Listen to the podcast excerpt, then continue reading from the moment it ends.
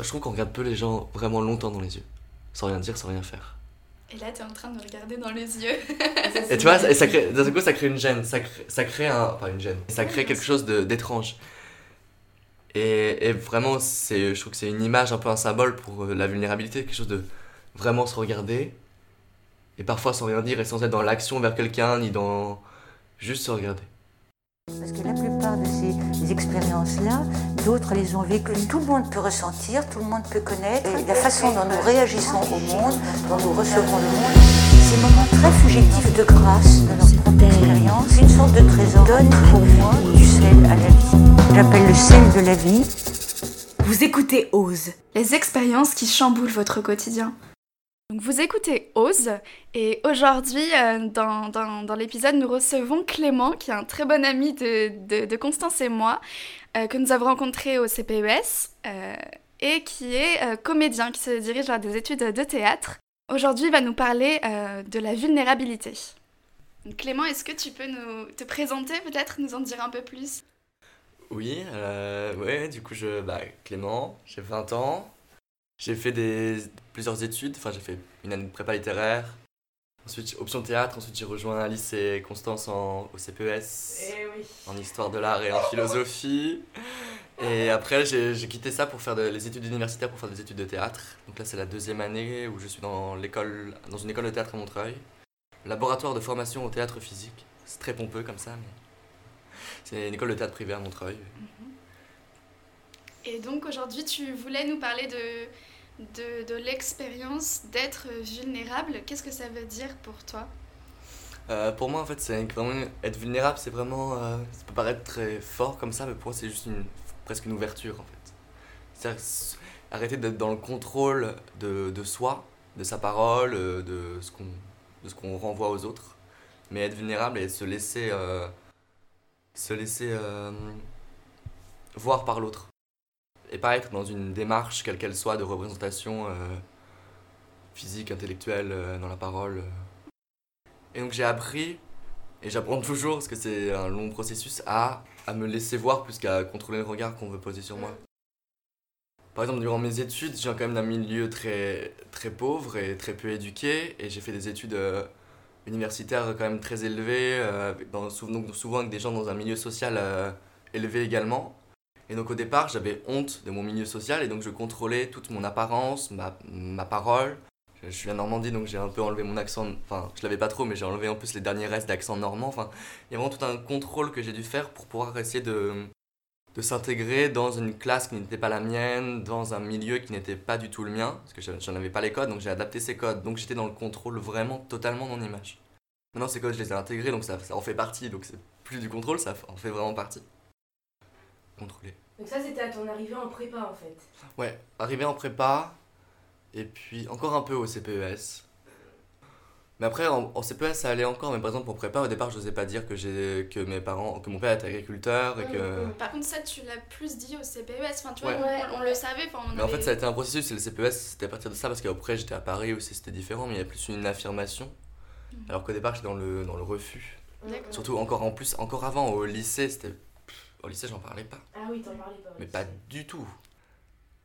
Le fait d'adapter des codes, c'était quelque chose que c'est quelque chose que j'ai eu beaucoup l'habitude de faire parce que aussi euh, je suis gay et donc du coup dans le milieu euh, ouvrier, euh, agricole, normand, au fond de la campagne, c'est pas facile. Donc j'étais aussi dans la représentation à ce niveau-là. Du coup finalement c'était juste des codes en plus à rajouter, mais c'était un total de codes qui du coup formait mon quotidien et était vraiment une habitude. Parce pour des raisons de j'avais pas envie de de me faire insulter euh, tous les jours, même si ça arrivait quand même, mais voilà. J'avais, enfin, je sais pas, au lycée, j'avais 14 ans, 15 ans, donc euh, c'était vraiment une technique de survie pour éviter les critiques de, de part et d'autre, plus qu'une démarche conscientisée de je veux faire ça parce que ça. Je trouve ça très intéressant. Enfin, Édouard, dans le bouquin d'Édouard Louis, Oui. il en parle un peu. Tu peux redire le titre Ah oui, euh, euh, il en parle dans bah, En finir avec Eddie Bellegueule, il en parle, enfin il parle plutôt des critiques, il parle pas des codes à adopter.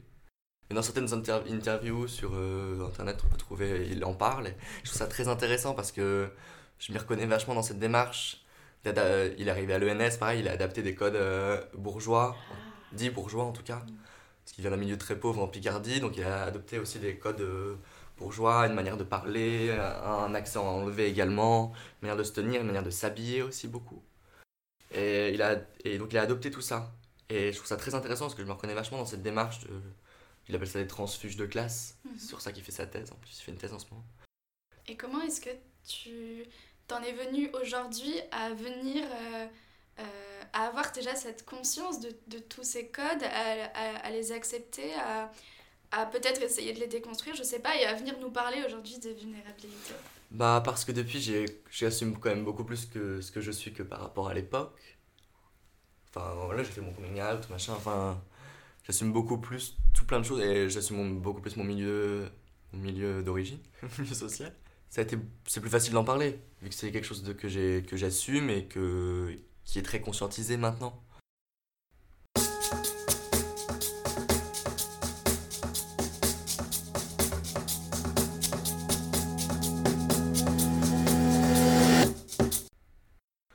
Ça donne aussi un autre, euh, un autre point de vue qui n'est pas de non, non, vous inquiétez pas, je fais pas partie de ce monde, mais plutôt si j'en fais partie, maintenant je suis là et machin, et, et d'assumer beaucoup plus, ça donne une démarche beaucoup plus politique presque. C'est ça qui m'intéresse aussi. C'est euh, le fait d'assumer d'avoir euh, de venir- d'un milieu très pauvre, euh, gay, machin, enfin, et d'être gay, pas d'un milieu gay, pas vraiment. Et maintenant d'être là en école de théâtre à Paris, donc dans un milieu quand même très privilégié, une école privée de théâtre à Paris, ça va quoi. Ouais, C'est t'as un petit Rastignac. euh. C'est ça, exactement. Ça donne un point de vue euh, différent aussi, enfin, quand on parle. Enfin, c'est une école beaucoup basée sur la création. Et je trouve ça très intéressant. Par exemple, là, on travaille sur le romantisme. Donc, on a plusieurs pièces à travailler. On devait préparer un parcours libre. Moi, j'ai choisi de faire le personnage de Rosette, personnage euh, inconnu euh, du coup, globalement. Et en fait, euh, une Rosette dans On ne badine pas avec Ah l'amour oui, de oui. Musset. Ouais. Et donc moi j'ai choisi de faire un parcours libre, donc une traversée de Rosette en lui redonnant une parole. En lui donnant une parole parce qu'elle la parole qu'elle n'a pas dans la pièce parce qu'elle a très peu de répliques et que bon à la fin elle meurt euh, parce que euh, les bourgeois l'ont utilisée. C'est un peu grossier, dit comme ça, c'est plus compliqué que ça mais voilà. Donc du coup je trouve que d'être euh, d'assumer tout ça et d'être vulnérable dans toutes ces dans toutes ces fragilités aussi et dans tous ces défauts permet d'avoir un point de vue aussi différent dans la création et de montrer quelque chose d'autre je sais que moi, tout mon travail, par exemple l'année dernière euh, dans mon école, on fait beaucoup de créations, donc, enfin, l'acteur, créateur, et des grands guillemets. Euh, moi, tout mon travail a été beaucoup de donner de la parole à des gens qui n'ont pas la parole. Et ça, je pense que c'est un processus qui vient parce que j'ai réussi à, moi, assumer tous les codes que j'avais pu engendrer, d'où je venais, ma vulnérabilité. Et euh, voilà, c'est vraiment euh, un travail de vulnérabilité aussi au plateau. C'est vraiment une ouverture des, des sentiments, de l'émotion. On est vraiment sur un plateau, parfois seul, à, à porter une vie, porter une parole. Surtout quand c'est une parole qui n'est rarement dite. Enfin, moi, ça, ça me m'émeut encore plus. Et, et en fait, c'est nous qui parlons. En fait, on a les mots et on, incarne la parole. C'est tellement une, une ouverture et en fait, c'est soi en fait sur le plateau. C'est pas, c'est pas un personnage, ça reste soi quand même. Et donc, du coup, c'est très très dur aussi de d'oser dire ok je suis là sur un plateau vous êtes 200 à me regarder et je pleure et ça va quoi tu es le personnage finalement tu dis ses mots tu dis sa parole donc tu dis ce qu'il dit donc tu dis ce qu'il pense donc tu, tu l'es déjà pas la peine de se travestir de poser un masque ça y est En fait, faut que je vais parler comme ça car je suis Exactement. pas Enfin, des choses très très, il, a très dit, il a dit bajazé. des choses très très étranges en fait. Non, en fait, c'est c'est nous. Quand on parle de. On porte une parole qui n'est pas la nôtre, mais en soi, c'est. Puis en plus, c'est tout le temps des émotions universelles, donc c'est nous qui les portons, c'est nous. On dit souvent à l'acteur de s'effacer en fait, de disparaître finalement pour. euh, Il n'y a plus que vous Voilà. et le personnage. C'est pas le comédien qui joue, c'est vraiment nous en fait Ouais. qui sommes là. Et nous, mais le nous profond en fait. C'est pour ça que je parle de vulnérabilité. Quand on est euh, sur un plateau, euh, enfin, quand je parle du spectacle qu'on a fait en fin d'année sur Richard III de Shakespeare, quand, bah, au départ j'ai un discours où je parle de mon. donc je fais Marguerite, je parle de mon mari qui est mort. Mais euh, quand tu dis ces mots et que tu te mets à pleurer parce que tu dis ces mots et tu penses à un, hypothétique, un hypothétique pardon, amour qui, est, qui serait du coup mort, il y a quand même quelque chose de l'ordre de ta réaction profonde qui réagit parce que ça, c'est- ça c'est venu d'une impro ce discours. C'est une impro, c'est pas un texte écrit. Est-ce que tu pourrais nous parler d'une expérience de, de vulnérabilité que tu as eue dans, dans ta vie quotidienne? Par exemple, ça va devenir très très profond, mais en général, je parle si je, parle de moi, mais toujours dans le, je contrôle mon image. Et quand je parle de moi, je sais ce que je dis, euh, à qui je dis. euh. À un moment donné, en fait, j'ai j'ai juste explosé. Enfin, j'ai explosé. C'est que moi, à un moment donné, enfin, par exemple, cette année, on a fait un, week-end chez une amie. euh, tous ensemble, toute la promo. On s'est retrouvés, on a fait la fête, machin. C'était très très cool. Très grosse soirée dans une grande maison, très très grande maison, à un domaine, voilà, en banlieue. Et euh, comme quoi, hein, finalement, quand on vient du milieu agricole, on y retourne, mais dans un autre sens euh, social. hein.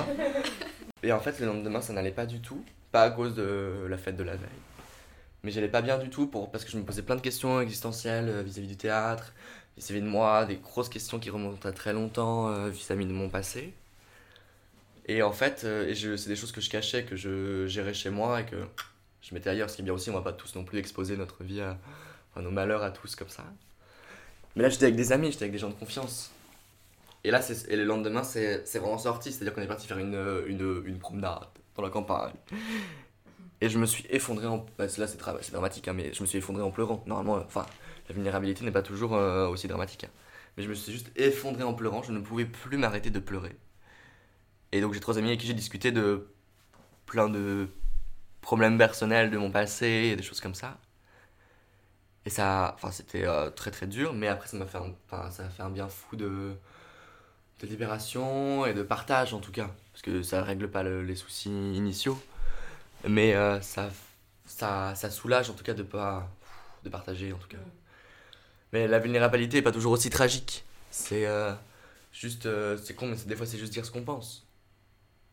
D'assumer ses, ses positions parfois, même si elles sont parfois contestables, contestées, euh, en minorité. Enfin, je sais que je suis très féministe aussi, et j'y pense par exemple. Enfin, cette chose de. Non, d'affirmer sa position. De pas s'excuser d'être féministe, Ouais. Et du coup, dans le féminisme, de pas s'excuser de quoi que ce soit finalement. bien sûr. Soit homme, femme, euh, de tout bord sexuel, de toute origine, de tout. Enfin.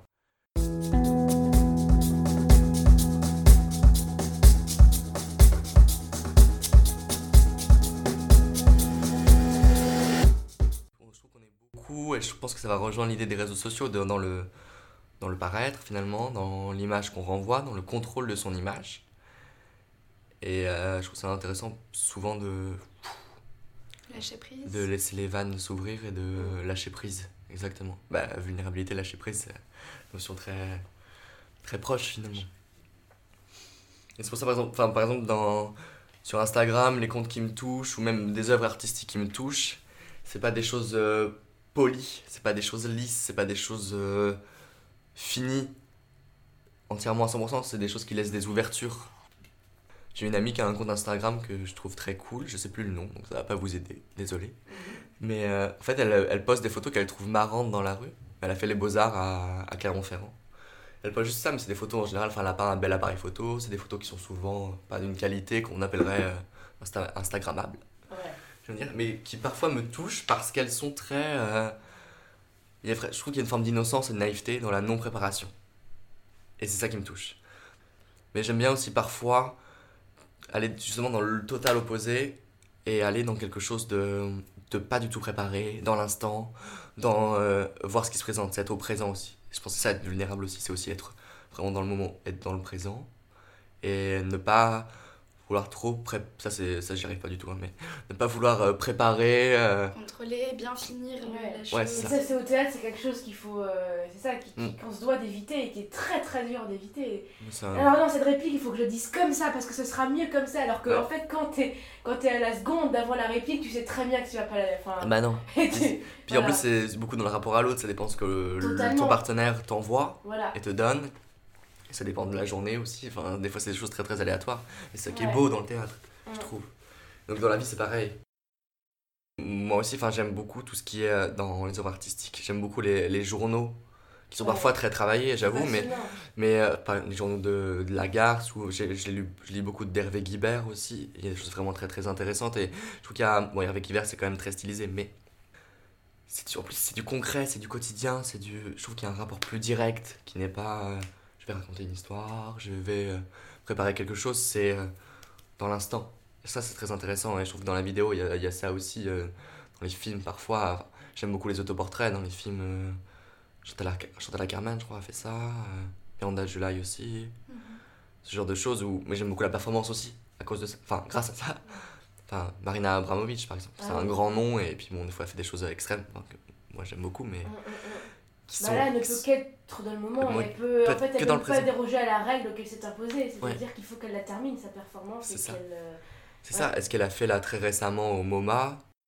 Le fait de s'asseoir Artist is 7 Present. heures ouais s'asseoir euh, je sais plus, 7 heures par jour je crois toute l'ouverture du musée Pendant, pendant les horaires d'ouverture du musée, elle s'assoit. et elle, elle s'assoit s'assoit sur une chaise Ouais. en, en- enfin elle est habillée enfin elle a une robe classique elle- devant elle il y a une il y a une table ou pas entre deux? Au Ouais. début, il y avait une table. Au début, il y avait une puis table. Elle a décidé de l'enlever Elle en fait. Parce qu'elle sentait qu'elle était dans un rapport plus direct avec la personne. Ouais. Ah oui. En fait, en face d'elle, elle met une chaise. Donc, au départ avec une table, après sans table. Et n'importe qui dans le- les visiteurs du musée peuvent venir euh, s'asseoir, la regarder euh, quelques temps. Et ils s'en vont. Le, le deal, je crois, c'est qu'ils doivent se regarder dans les yeux. Oui, ils se regardent dans les yeux. Ça, ouais. Exactement. C'est ça qui est intéressant, c'est qu'ils se regardent dans les yeux. Et c'est la personne qui rompt en fait. euh, Ouais. C'est l'autre qui rompt le, le lien. Ouais. C'est le Il visiteur décide de qui, partir quand il le souhaite. quand et- il le sent. Il laisse sa place à une autre Et je trouve ça très beau aussi. Et donc ça a très bien fonctionné. En plus, c'est Marina Abramovic, donc très connue. Enfin, il y avait des files d'attente de plusieurs heures et des Ouais, heures de gens ouais, qui attendent juste pour regarder quelqu'un dans les yeux. Ouais. C'est Et- fou, ça a été. c'est- c'est- c'est- Ouais, c'est devenu un- Quelque chose de fou, exactement. Incroyable. Mais Et je trouve ça. Je trouve qu'il y a- on- je trouve qu'on regarde peu les gens vraiment longtemps dans les yeux. Et, euh, et parfois, je, je trouve ça très intéressant. Donc, c'est ce que faisait Marina Abramovic. ouais. Je trouve ça très beau. Mm, Et je trouve que c'est une belle illustration aussi de la, la vulnérabilité, en tout cas de l'ouverture. De pas être dans je vais proposer quelque chose à quelqu'un ou je dois recevoir, recevoir, soi- recevoir ça, pardon. Je dois faire ça, je dois être dans l'action. Et, euh, et là, justement, c'était aussi l'occasion de retrouver une certaine forme de vulnérabilité. euh, Ouais. Mais je trouve que même dans ses performances précédentes, dans... elle est très connue, où elle est assise face à une table, euh, elle attend. Et en fait, elle a posé plein d'objets euh, sur la table. Donc, il y a, dedans, il y a une rose, il y a un pistolet non chargé, mais il y a une balle à côté. Il y a, euh, je sais plus, un mouchoir, des tissus, il y a, Ouais. y a plein plein de choses. hein. Il y a des objets en fait euh, qui, qui procurent du y a des plaisir ciseaux. et des projets qui Ouais. procurent de la douleur. Ouais, exactement. Et en fait, elle est, elle s'est assise devant cette table. Et en gros, le public, le public pouvait faire ce qu'il voulait avec ces objets sur elle. Mm. Et donc, je trouve que ça, c'est dans l'extrême, et c'est vraiment l'état de vulnérabilité par excellence. C'est-à-dire que mon corps et moi-même sommes à disposition de vous, public, vous, corps étranger, Ouais. vous, autres que je ne connais pas. Allez-y, agissez sur moi comme vous voulez. Et Ça- là, c'est un peu extrême. Loin, Et ça allait hyper loin et parce du coup, que. ça montre aussi la vulnérabilité Parce du public. Un Ouais. homme lui a posé un pistolet, son- un pistolet sur la tempe. Parce Il était chargé de pistolet. Parce que l'homme a. Enfin, parce qu'il y a eu plein de choses. Il y a quelqu'un a quand même arraché les épines de la rose, il lui a enfoncé dans le bras, euh, on lui a coupé les cheveux, je crois, je sais plus ce qu'ils ont fait. Ils l'ont déshabillé. Ils l'ont déshabillé, euh, euh, et quelqu'un voilà, a chargé l'arme et l'a pointé sur elle. Et je crois que c'est son manager qui a arrêté la performance. Pourtant, j'ai pas l'impression que dans cette euh, performance, euh, on pourrait la décrire quand même comme étant de, quand même assez passive, mais j'ai pas l'impression que la vulnérabilité soit vraiment. euh, enfin, je trouve qu'au contraire, c'est quel- une force et donc c'est aussi quelque chose de. C'est C'est-à-dire que ça qui est intéressant, c'est que je trouve cette performance très paradoxale, Mm. parce que c'est elle qui a mis en place ce système. Et c'est elle qui a dit je me mets à disposition de telle heure à telle heure. Donc c'est une, c'est une fausse, vraie fausse vulnérabilité, parce qu'en fait elle se met dans un contrôle, contrôle. fait- c'est elle, elle met en place les choses, elle dit ok, de tel temps à tel temps, je serai vulnérable. Ça qui, du coup, ce qui est un peu paradoxal, mais du coup encore plus intéressant d'un point de vue artistique. Donc ouais, elle est dans un état différent, et c'est pour ça que, enfin, de toute façon, je pense qu'au départ, il faut toujours passer par un contrôle de la vulnérabilité pour l'être, peut-être. Il faut être dans quelque chose de. Non pas, du, non pas de faux, peut-être pas de faux, mais de. Enfin, il faut quand même une impulse, il faut quand même une, une démarche. Donc, forcément, au départ, un léger contrôle de. Je vais m'ouvrir et je vais. Et je vais laisser les regards se poser sur moi. Ça reste quand même une démarche, donc un contrôle, donc un processus. Qu'au départ, c'est contrôlé, je pense, un peu quand même pour, euh, que pour lancer la chose. c'est ça. toute forme de vulnérabilité, enfin son commencement, ça, ça- le fait de, de, de, de faire cette démarche, ça part d'un contrôle, ça c'est intéressant. Ben, je, pense, en que effet. toute démarche qu'on fait nous, qu'on se dit de faire, Mm. pas forcément d'un contrôle, parce que ça part d'une analyse de soi, et ça parle d'un processus qu'on va effectuer. Je me rends compte que euh, je suis tout le temps dans le contrôle et dans la représentation, je vais essayer de faire autrement. Très basique, mais euh, Oui. très grossier, mais globalement c'est ça. Donc forcément, au départ, ça part d'un contrôle, ça part d'une démarche.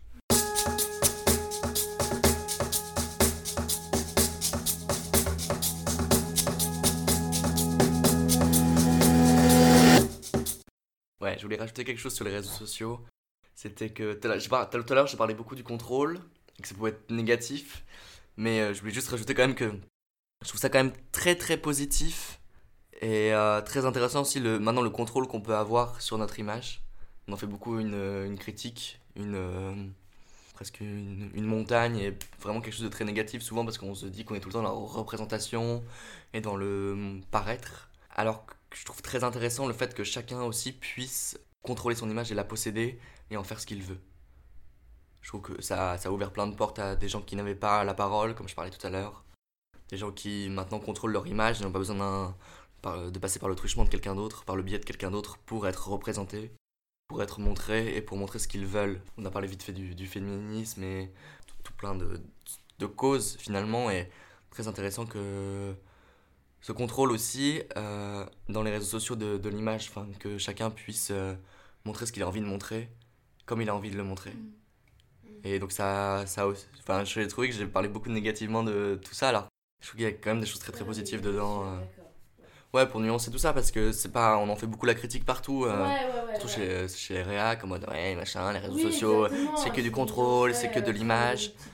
Alors qu'en fait, pas du tout. euh, Enfin, plein de, par exemple, de nanas qui sont, euh, qui représentent ce qu'elles veulent et qui montrent euh, des choses euh, comme elles ont envie euh, et leur corps comme elles ont envie, si elles ont envie de le montrer ou pas de le montrer. Exactement, et c'est aussi en fait une forme de vulnérabilité, mais qui est aussi très euh, empowering en fait, parce que Ouais. tu montres que tu as envie de montrer, mais en même temps tu te montres toi aussi, quoi, Ouais. et tu montres pas forcément une façade. Ouais, c'est ça. Et vraiment, la vulnérabilité, c'est pas spécialement une, une faiblesse. Enfin, enfin, si, c'est une faiblesse, mais pas dans le sens qu'on qu'on l'emploie souvent aujourd'hui, Mm, dans mm. un sens péjoratif. Non, bien sûr.